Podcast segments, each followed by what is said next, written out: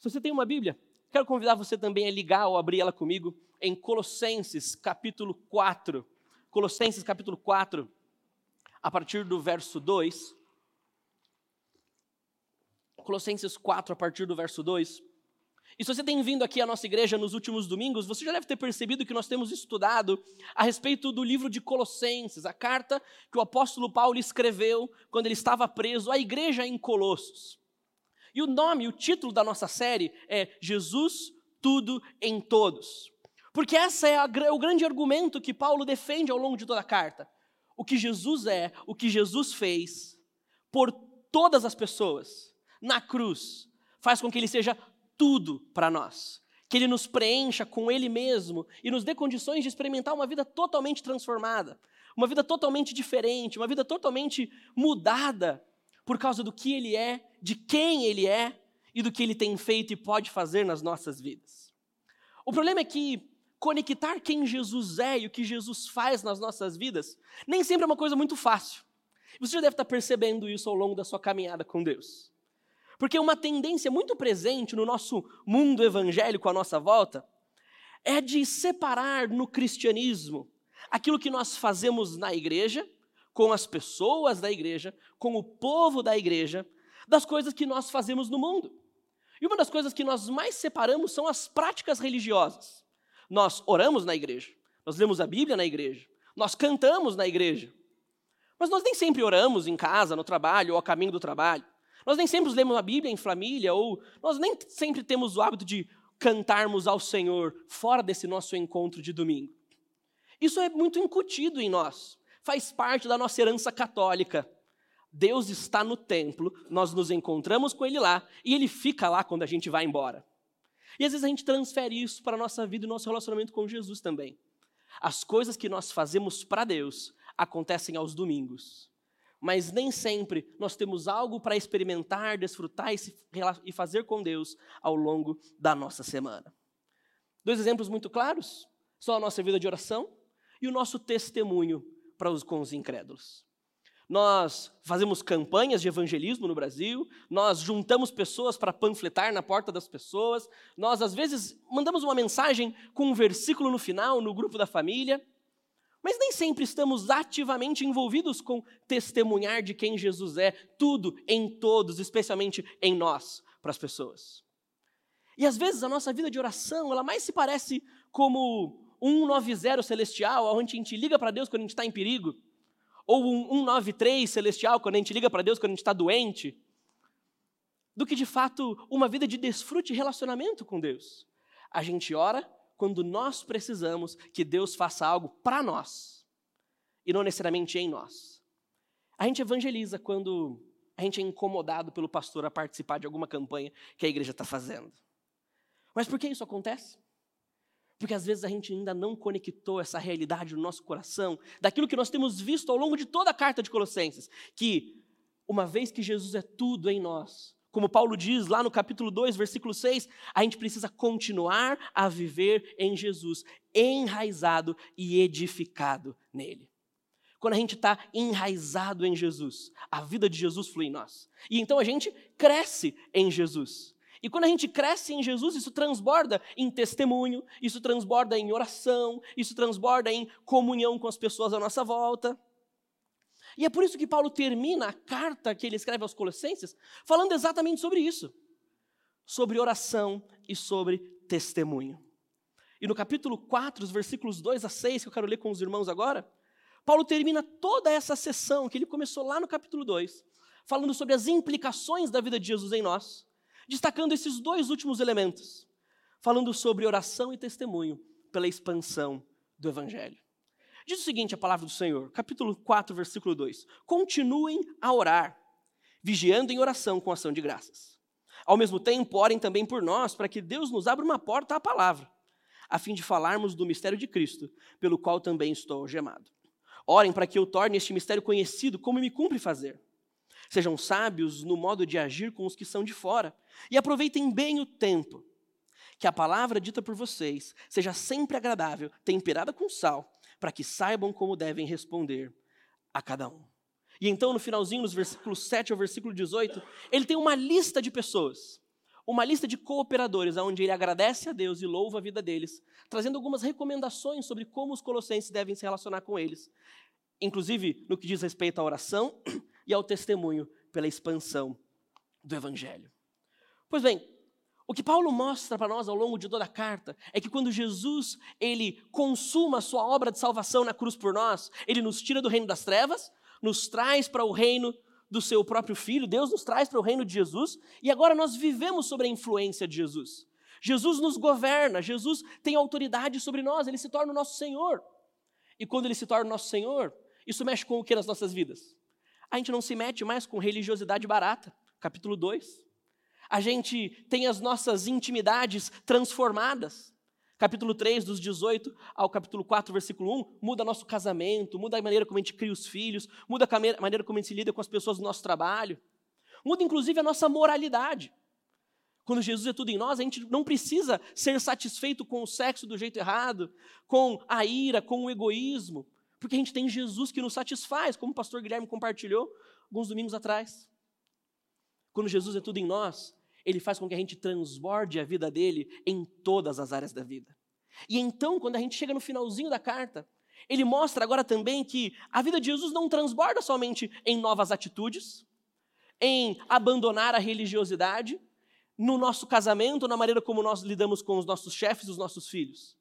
Mas a vida de Jesus também, em nós, quando Ele é tudo para nós, transborda no nosso relacionamento com Deus em oração com os outros em oração e no testemunho que a gente tem para com os de fora. Quando Jesus é tudo em nós, a gente transborda em oração intercessória e também em testemunho pela expansão do Evangelho. Por isso, Paulo vai mostrar duas maneiras, e são essas duas maneiras que eu queria compartilhar com você hoje nesses versículos, de como Jesus transforma a nossa vida, no nosso relacionamento com as pessoas de fora. E, em primeiro lugar, ele nos leva a orarmos com dedicação pela expansão do Evangelho. Veja, o versículo 2 começa dizendo o seguinte: continuem a orar, ou como outras versões da Bíblia diz, dediquem-se à oração, e façam isso vigiando com ações de graças. Paulo olha para eles e diz: não parem de orar. Se Jesus trouxe tudo para vocês, se Jesus é tudo para vocês, orem insistentemente. Tenham uma vida dedicada à oração. Mas como, Paulo? Ele diz vigiando. Se você tem alguma familiaridade com as palavras de Jesus no Evangelho de Mateus, você vai se lembrar que em Mateus capítulo 24, Jesus contou algumas parábolas sobre vigiar. E vigiar para Jesus tem a ver com aguardar a sua vinda, estar preparado para se encontrar com Ele. Ele conta aquela parábola das dez jovens que aguardam o noivo chegar, e ali elas devem estar prontas, isso é, vigiando, com a sua vida ao dispor da vinda do Senhor Jesus. E aqui Paulo usa a mesma palavra, ele diz: orem insistentemente vigiando, ou seja, ansiando a volta de Jesus, aguardando a sua vinda, preparados, observando os tempos esperando o momento que ele vai se manifestar. Quando Paulo está terminando a carta, então ele olha para os Colossenses e diz: se Jesus é tudo em vocês, o que vocês mais querem na vida é se encontrar com Ele. Por isso, orem por isso. Orem dizendo: Maranata, vem, Senhor Jesus. Orem vigiando, orem esperando o momento que Ele vai rasgar os céus e encontrar com a gente nas nuvens. Orem e orem como? Com ação de graças. Gratidão é um tema muito importante em Colossenses. Já deve ter visto que ele fala várias vezes sobre fazer algo com gratidão, com gratidão, com gratidão. E aqui a gratidão tem a ver com esse retorno de Jesus.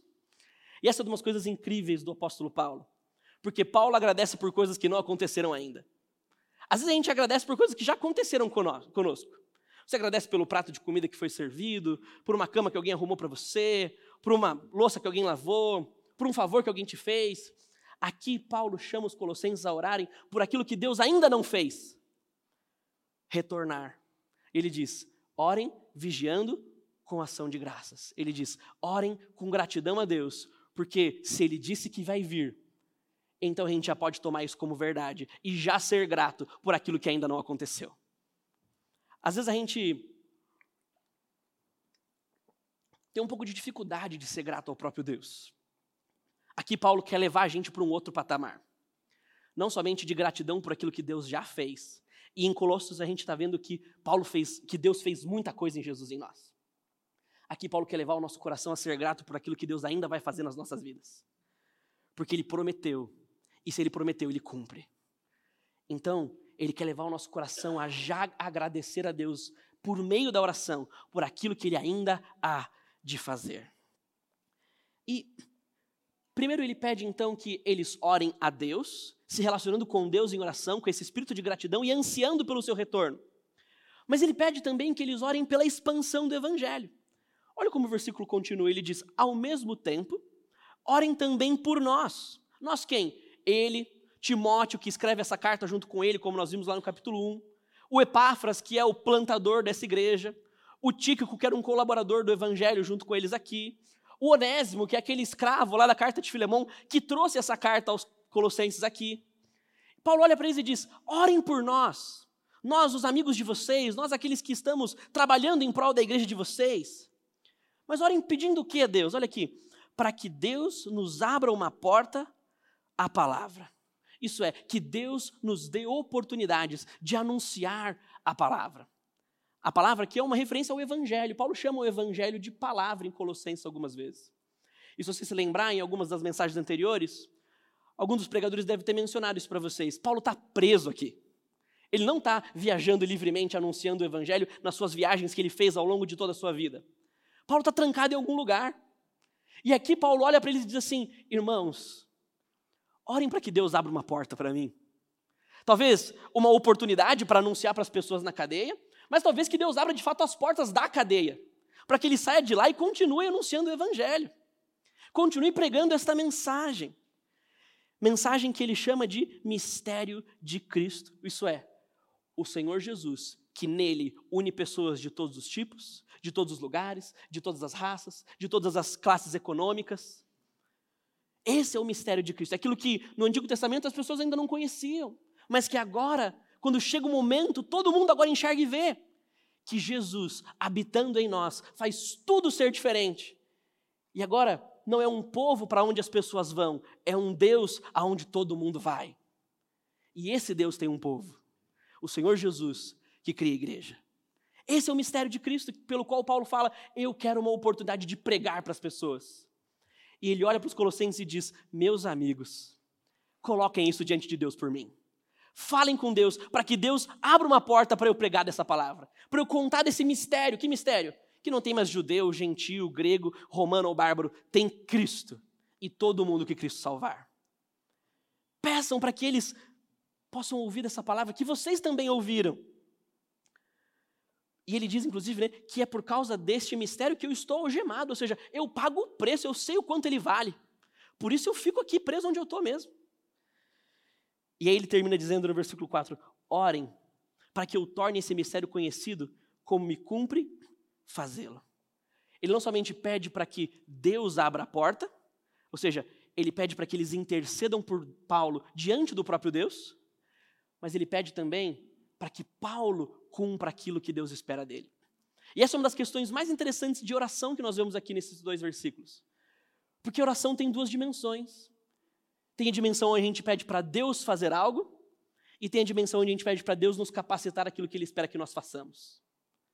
E essa é uma das grandes graças da vida cristã. Deus não pede de nós nada que Ele mesmo não nos capacite para fazer. Deus não é um sádico do mal que fala com a gente e fica esperando a gente dar com a cara na parede porque a gente não consegue alcançar aquilo que Ele espera de nós.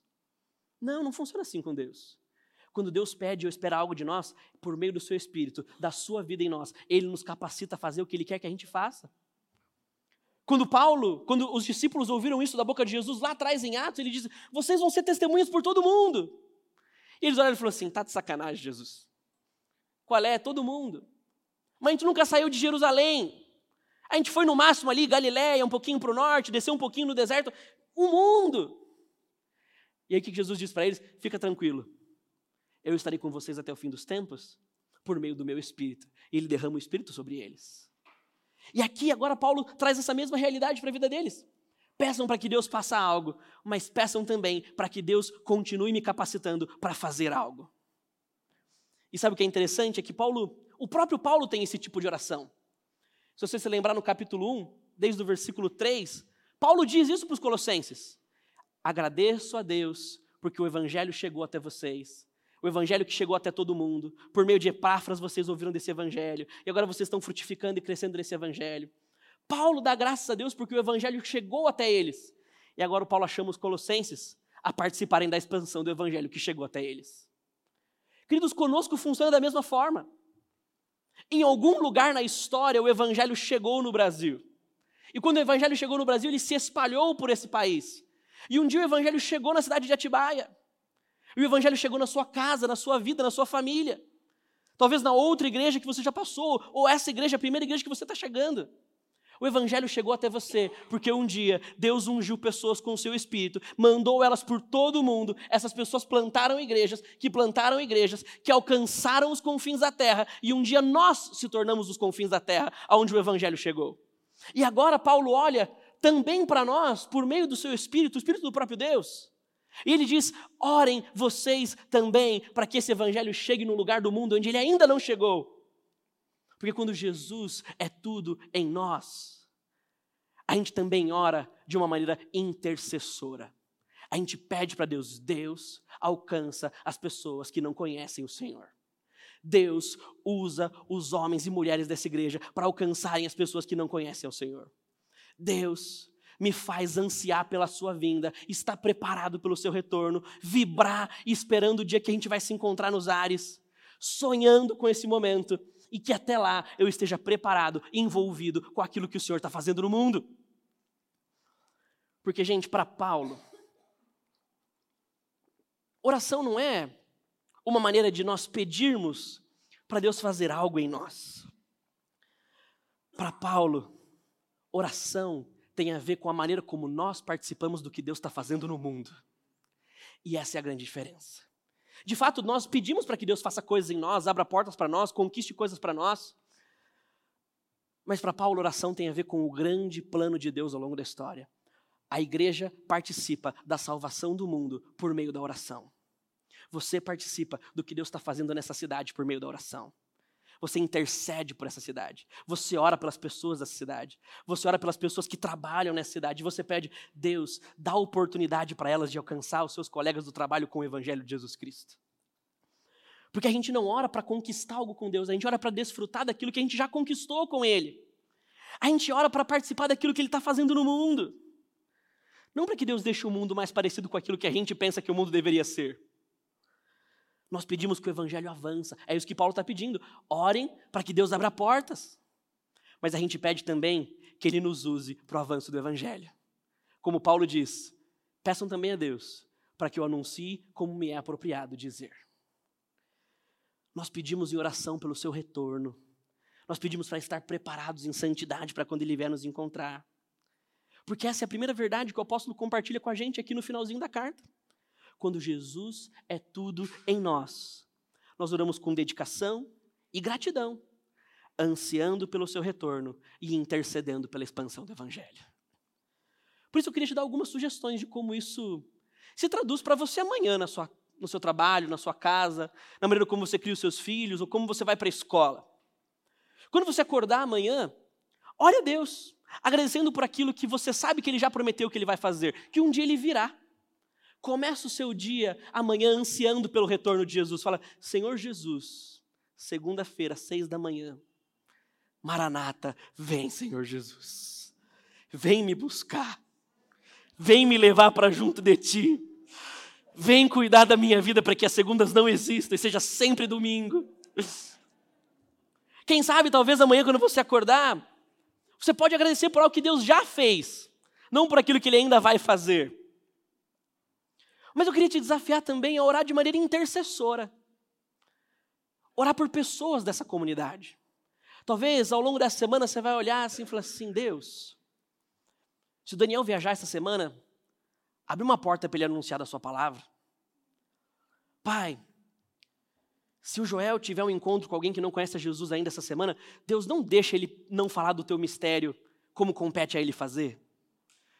Senhor, quando a Tamira estiver trabalhando essa semana lá na loja e aí alguém estiver porrinhando ela no trabalho, deixa ela ter uma oportunidade de compartilhar da sua palavra.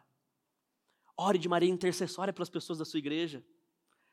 Lembre de pessoas que talvez Deus vai colocar no seu coração essa semana e diga: Deus, usa esse fulano, essa irmã da minha igreja, para abençoar a nossa cidade hoje.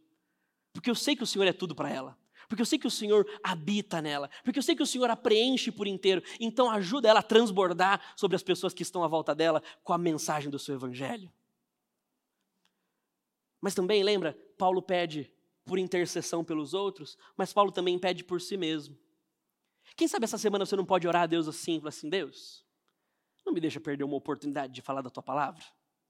Ou talvez, Deus, cria uma oportunidade para eu falar da tua palavra. Gente, tem várias orações que Deus não responde. Essa é uma daquelas que ele sempre responde. Ele normalmente responde com um sim.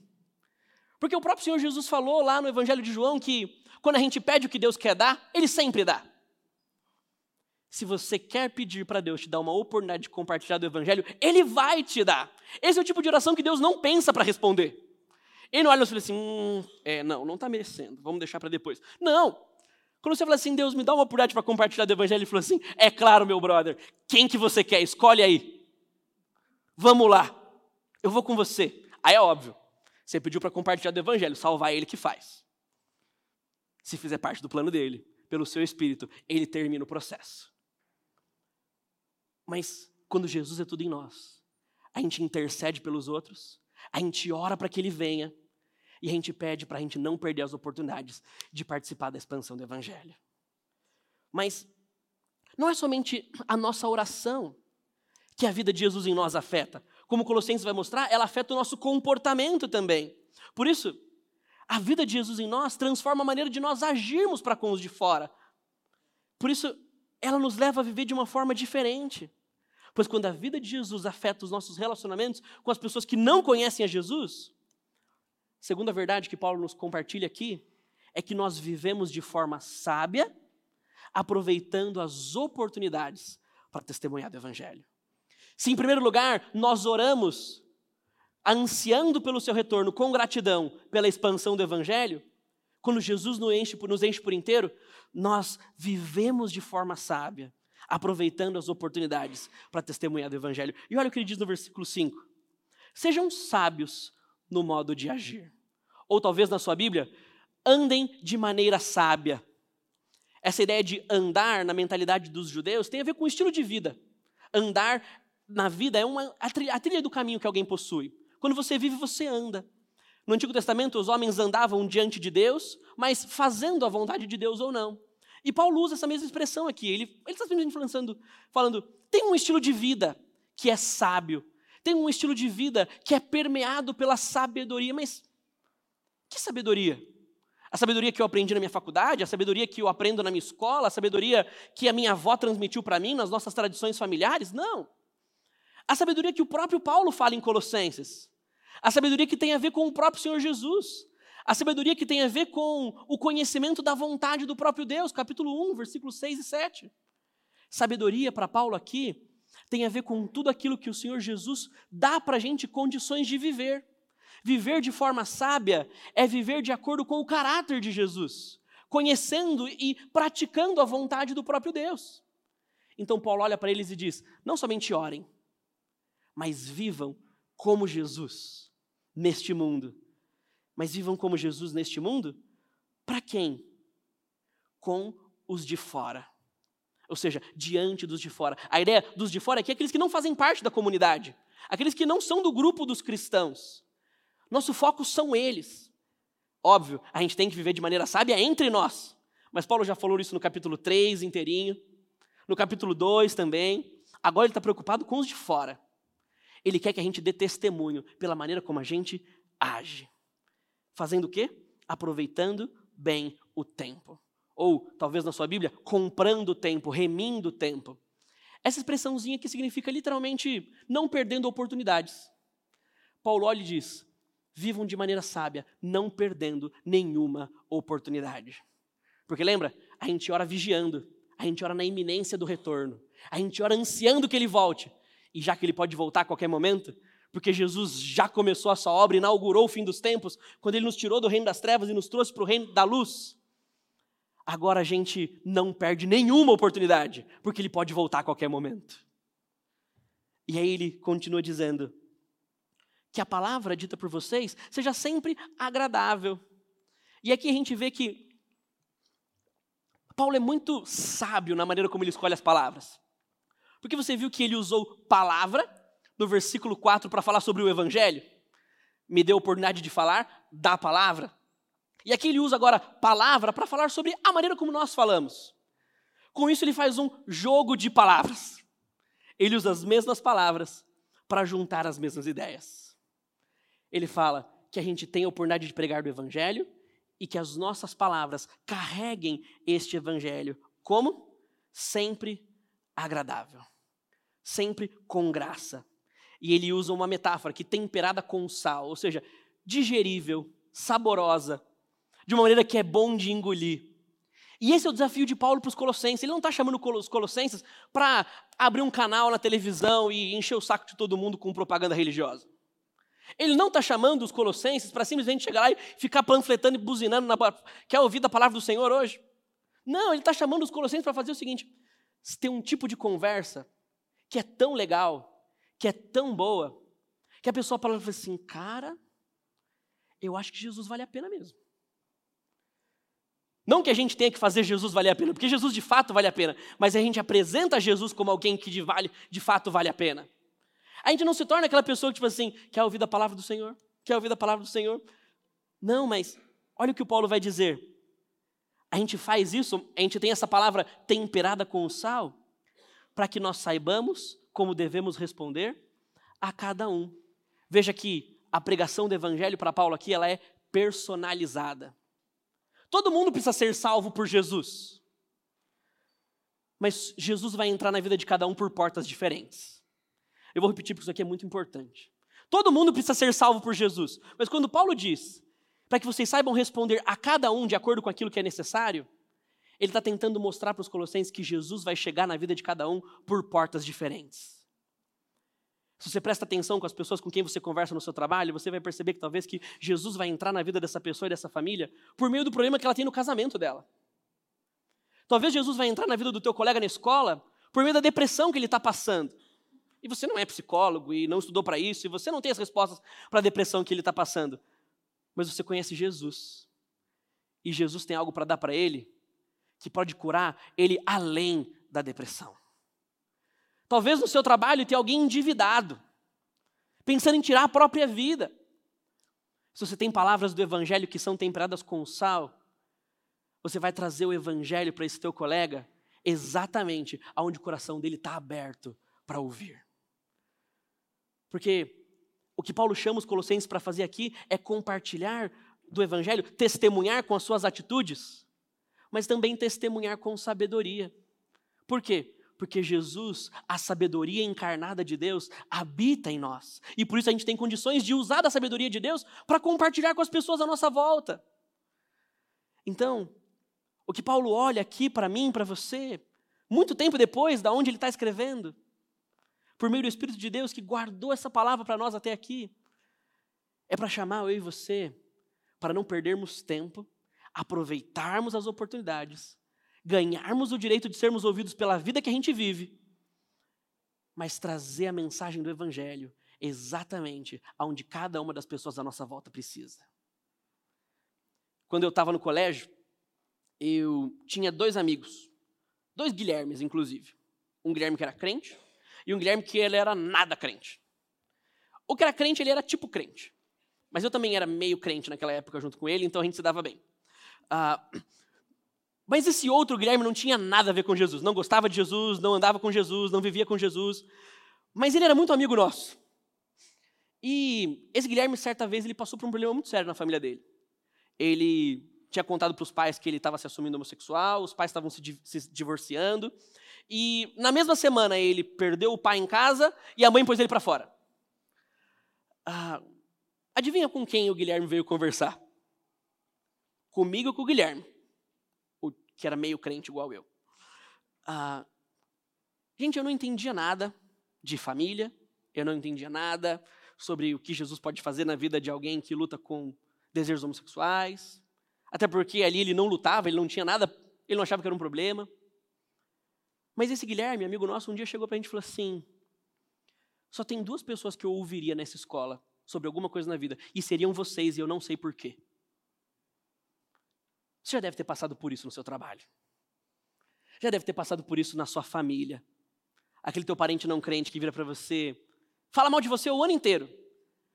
Mas quando precisa de alguma coisa, é com você que ele vem conversar. Por quê?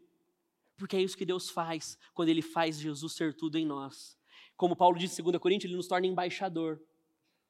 E agora o que eu quero mostrar para você é que você não precisa ter medo de essas circunstâncias, essas situações acontecerem com você. Eu tinha muito medo porque eu não tinha nada para dizer para ele naquela hora mas você tem muito para dizer para qualquer pessoa. Você tem o Evangelho, bem temperadinho com sal, Jesus Cristo, para oferecer nas portas que as pessoas abrem dos seus corações para você. Você pode simplesmente dizer: Não sei o que você vai fazer com seus pais. Não sei como que você vai resolver esses seus desejos que você tem no seu coração. Mas eu sei que Jesus tem todas as respostas, porque nele habita toda a plenitude do conhecimento e da sabedoria. Por isso que quando Jesus é tudo em nós, Paulo diz, a gente ora de maneira transformada pela expansão do evangelho, a gente intercede por isso, mas a gente também toma o nosso lugar nisso. A gente compra um lugar na janelinha para participar do que Deus está fazendo no mundo. Então, ao longo dessa semana, não perca as oportunidades que o Senhor Jesus vai te dar. Deixe-se ser usado, transborde na vida das pessoas dessa cidade porque Ele é tudo em você, porque Ele habita você 100%. Numa oportunidade de negócio que a sua empresa tiver essa semana, haja com sabedoria. Não somente para lucrar mais, mas haja com sabedoria para lucrar certo. Especialmente diante dos de fora. Para que assim você aproveite a oportunidade de testemunhar. Um cliente vai chegar para você na sua loja esses dias, venda com sabedoria, venda muito mesmo. Mas venda com honestidade para que ele vá comparar esse preço numa outra loja essa semana e falar assim: nossa, foi muito mais barato. Mas não foi só mais barato porque você tinha um preço melhor, mas é porque você foi honesto. E a próxima vez que ele voltar lá, ele vai falar assim: cara, muito bom o preço da sua loja. Ele é porque eu vendo pensando mais em Jesus do que em você. Eu vendo pensando em honrar Jesus. Mais do que ganhar alguma coisa. Eu ganho muito dinheiro na minha loja aqui mesmo. Mas eu ganho por causa de Jesus. E não às suas custas. Veja, isso abre portas para a gente trazer um pratão do Evangelho para as pessoas, de uma forma que é digerível e que faz sentido. Por isso, meu desafio para você hoje é que a partir de amanhã, você assuma essa rotina de oração dedicada, de intercessão por o que Deus está fazendo no mundo, de intercessão porque o que Deus quer fazer através de você no mundo, vivendo essa vida sábia que Jesus já colocou em você não perdendo nenhuma oportunidade de apresentar o Evangelho nas portas dos corações que vão se abrir para você. Porque Jesus é tudo em todos, porque Jesus é tudo em nós. A gente transborda em oração que anseia pelo seu retorno, a gente transborda em oração que intercede pela expansão do Evangelho, a gente transborda em uma vida sábia diante do mundo e a gente não perde a oportunidade de oferecer a palavra de Deus, o próprio Cristo, para as pessoas. Vamos orar? Senhor, muito obrigado porque ao longo desses últimos meses, desses últimos tempos que nós tivemos juntos aqui, a gente aprendeu sobre como o Senhor Jesus, no seu senhorio, na sua supremacia, na sua graça, no seu amor, faz a gente transbordar de dentro para fora, em amor, em santidade, em fidelidade, em dar frutos que trazem alegria para nós e para o Senhor. Que Deus, hoje, a gente terminando essa série expondo a carta de Colossenses, essa realidade de que o Senhor é tudo em nós, que o Senhor age e transforma a nossa vida de dentro para fora, alcance também a nossa vida de oração, alcance também a maneira como a gente chega até o Senhor orando, que a gente ore desfrutando e dizendo: Maranata, vem, Senhor Jesus. Que a gente ore dizendo: Senhor, vem terminar o que o Senhor começou no nosso meio mas que a gente ore também por cada uma das pessoas da nossa igreja, pedindo que elas possam aproveitar as oportunidades. Lembrando dos Joãos, das Marias, das Tamires, dos Joéis, dos Guilhermes. E falando, Deus, dá para cada um deles uma oportunidade de compartilhar da tua palavra essa semana. E também orando, como Paulo diz: Deus, não me deixa perder as oportunidades que o Senhor vai me dar essa semana. Porque Ele vai te dar oportunidades de viver de forma sábia. Não deixa, Deus, a gente perder essa oportunidade de viver de forma sábia. Para a gente trazer um pratão do Evangelho para cada uma das pessoas à nossa volta, bem aonde elas estão com fome, bem aonde elas estão com sede, com a água a vida que é o Senhor Jesus. É isso que nós pedimos por nós, é isso que nós pedimos pela nossa igreja, é isso que nós pedimos pelas pessoas da nossa igreja. No seu nome, o Jesus que é tudo em todos, aquele que nos enche por inteiro, em quem nós estamos enraizados e nós crescemos, aquele por quem nós oramos, vem, Senhor Jesus nós dizemos amém.